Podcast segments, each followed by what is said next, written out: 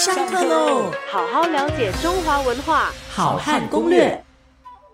各位也听过这个龙椅对吗？皇帝的这个龙椅啊，那么绝对是我们讲这个椅子当中地位最高的，是不是？可是呢，这个椅子的舒适性呢，我相信啊，这个各位不用亲自尝试啊，这个光看就觉得它是不舒服的。为什么呢？因为不管这个皇帝身材啊有多么的魁梧啊，这个龙椅都绝对大过他的身材好多好多倍。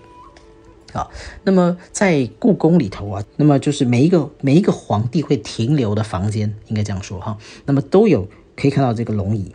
啊，那么当然，这是因为为了方便他能够有有地方可以坐，对不对？那么当中最大的在颐和园啊，那么这个这个龙椅有多大呢？啊，我们跟各位介绍一下它的长度哈，就是说它的宽啊，它的长度呢就接近三公尺啊，高度呢有一百八十五公分，就是一点八五米啊。那么它这个椅子的深度呢就有。这个一百四十公分就是一点四米，啊，那么各位知道我们一张 queen queen size 啊，就是我们一般睡觉的床啊，这一张双人床普通的 queen size 呢，也不过就是就是一点五米，也就是一百五十公分，所以他一个人呢，皇帝呢就一个人坐在仿佛一张双人床的床缘床边，而且呢周围完全没有的靠，那么因为下面是文武百官，他还必须要坐的非常的端正。又又要听他们的这个呃上朝的奏章，所以其实我觉得当皇帝真的是一件好辛苦的事情啊啊！那么吃也吃不好，睡也睡不好，因为一早起来就要练功啊，然后呢又随时怕别人毒死自己，然后呢啊连上朝的时候啊都不能够好好的坐着啊。那么他的这个龙椅呢？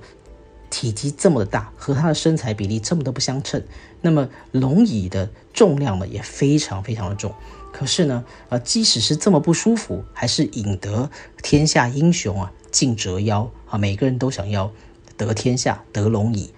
呃，龙椅的材质啊会让它非常的沉重，因为绝对是用非常好的木料来制作。做工上手艺上呢，啊，经常会使用非常华丽的一种做法。几种让木头啊，让木料变得更加华丽的做法呢，就几种。其中一种叫做加东入石流，也就是说啊，它把比较把这个加东加东木就是更硬的一种木哈，那么更硬的木呢打进啊比较软的木当中，那么造成一种花色上的颜色上的一些啊装饰效果啊，那么这是一种做法。呃，这个我在过去这个家具店呢有亲自看过他们这么做。当然，我不是说龙椅是加东入石流，一定是加东，呃木和这个石榴木了，因为我相信龙椅的木头木料可能是更好的木料哈。那么另外一种就是螺钿，各位看过一些贝壳类的啊，贝壳类它们的外观当然比较粗糙，可是里面却非常华丽，很漂亮，对不对？就是亮亮的、亮晶晶的。那么把这个呃螺钿类的。这个贝壳呢，就把它也是一样，用非常好的技术把它敲进这些木头里面，所以造成这些龙椅啊，或是一些呃这些椅子啊，看起来就是有一种奢华风，好，那么看起来是亮晶晶的。那么各位在现在二十一世纪，我们去到这些木做这个木质家具，啊，特别是中式的这种家具的家具行的时候呢，这些这两我刚刚讲这两种。啊，木工的做法呢，还是依然存在的，所以到现在呢，各位还是可以看得到啊。那么这种木料的做法，那么所以会使得呃，是增加这个啊皇帝的龙椅有更加高贵一种帝王之气。好好了解中华文化，好汉攻略。下课喽。